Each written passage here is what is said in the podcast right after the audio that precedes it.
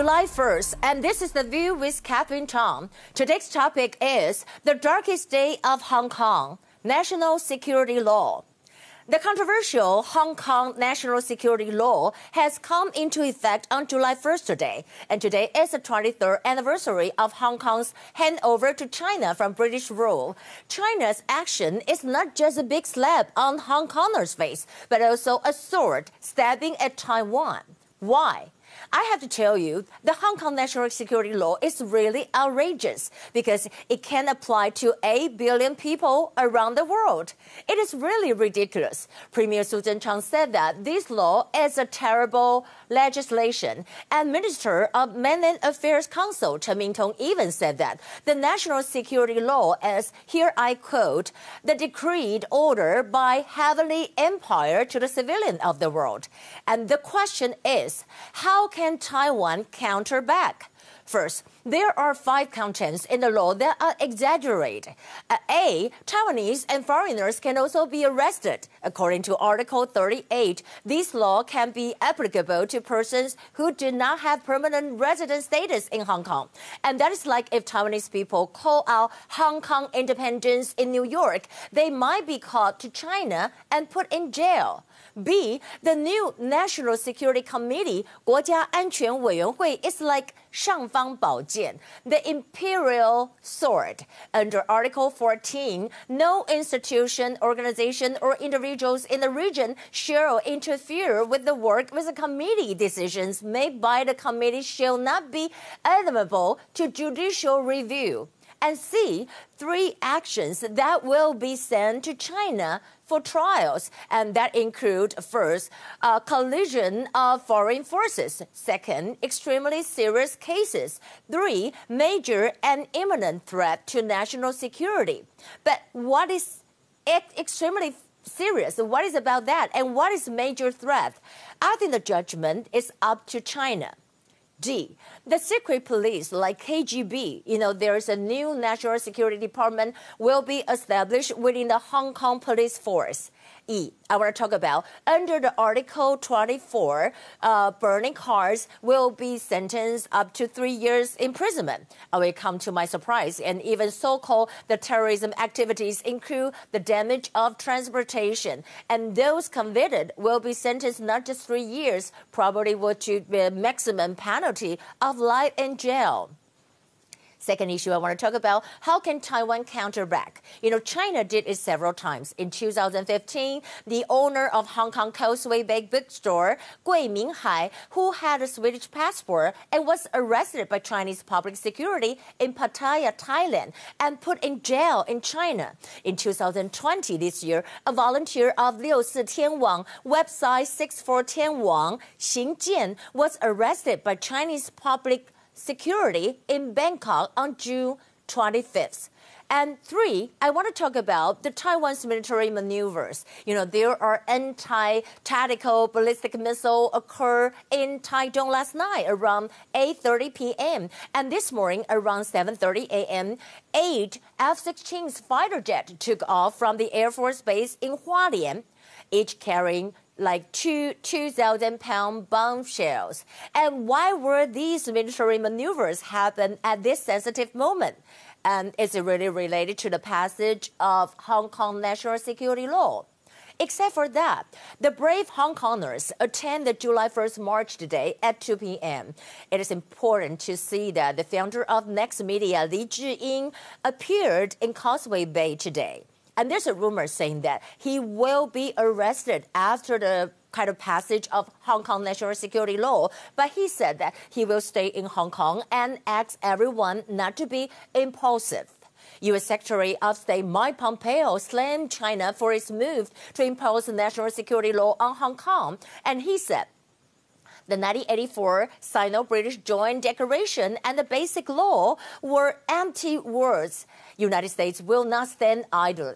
And actually, this is not a law at all. He said this is an excuse to oppress the people in Hong Kong.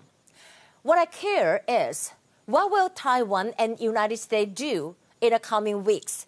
And what will happen to Hong Kong people? God bless Hong Kong. Here are the top stories. Today, we have zero confirmed cases.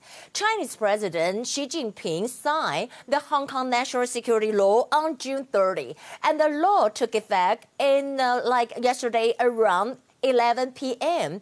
and it has six chapters with 66 articles. I want to emphasize that the law can apparently be broken from aboard by non-residents under Article 38. According to the Article 38, this law shall apply to offenses under this law committed against the Hong Kong Special Administrative Region from outside the region by a person who is not a permanent resident of the region. And also, according to Article 36, this law shall apply to offenses under this law which are committed in the Hong Kong Special Administrative Region by any person. This law shall also apply to offenses under this law committed in a board or a vessel or aircraft registered in the region. That means if you get on a plane and that airplane company belong to Hong Kong and or registered in Hong Kong, you'll be in trouble if you really say, you know, Hong Kong independence or Taiwan independence former Hong Kong chief executive Liang Zhenying wrote on Facebook yesterday. And he said it is impossible for those Hong Kong pro independence activists to be at. He even said that even you flee to Taiwan, you cannot get away. What's wrong with this guy? And he was the former chief executive of Hong Kong. How can he say that to Hong Kongers? We're talking about the new police powers under Article 16. We said that a new national security department will be created within the Hong Kong police force, which must keep its operations secret. Except for that, I want to also mention Article 43. 43 grants national security police officers. And here are the contents. First, search powers. And second, restricting overseas travel, and third, freezing and confiscation of property. Fourth, requiring service providers to deliver information and provide assistance. Fifth, requiring foreign political organization to provide information. Sixth, secret surveillance and interception of telecommunications. Seventh, requiring people implicated in the cases to answer questions or provide information. China's Hong Kong security law sparks global outcry. Japanese Chief Cabinet Secretary uh, Yoshihide Suga said that China's move on Hong Kong was extremely regrettable. And U.S. House Speaker Nancy Pelosi also published a statement and said that the purpose of this brutal, sweeping law is to frighten, intimidate, and suppress Hong Kongers who are peacefully demanding the freedom that were promised. Also, United Kingdom Ambassador to WHO and UN in Geneva, Julian Braithwaite, delivered the cross-regional joint statement on behalf of 27 countries. They urged the Chinese and Hong Kong governments to reconsider the whole imposition of this legislation. And you know that British Foreign Secretary Dominic Raab also criticized that. He said, China has ignored its international obligations regarding Hong Kong. This is a grave step, which is deeply troubling. You know, you know what and who was the first arrested. You know, he is a young man who wrote, wear a T-shirt, uh, and also what is on the T-shirt is 光复香港时代革命, liberate Hong Kong, revolution of our time. And the police uh, search his bag and see what do you have in the bag and actually found a flag. A black flag said that Hong Kong independence, 香港独立. And people said that, you know, he probably will be sentenced for 10 years, you know, just because of that, just because of the flag.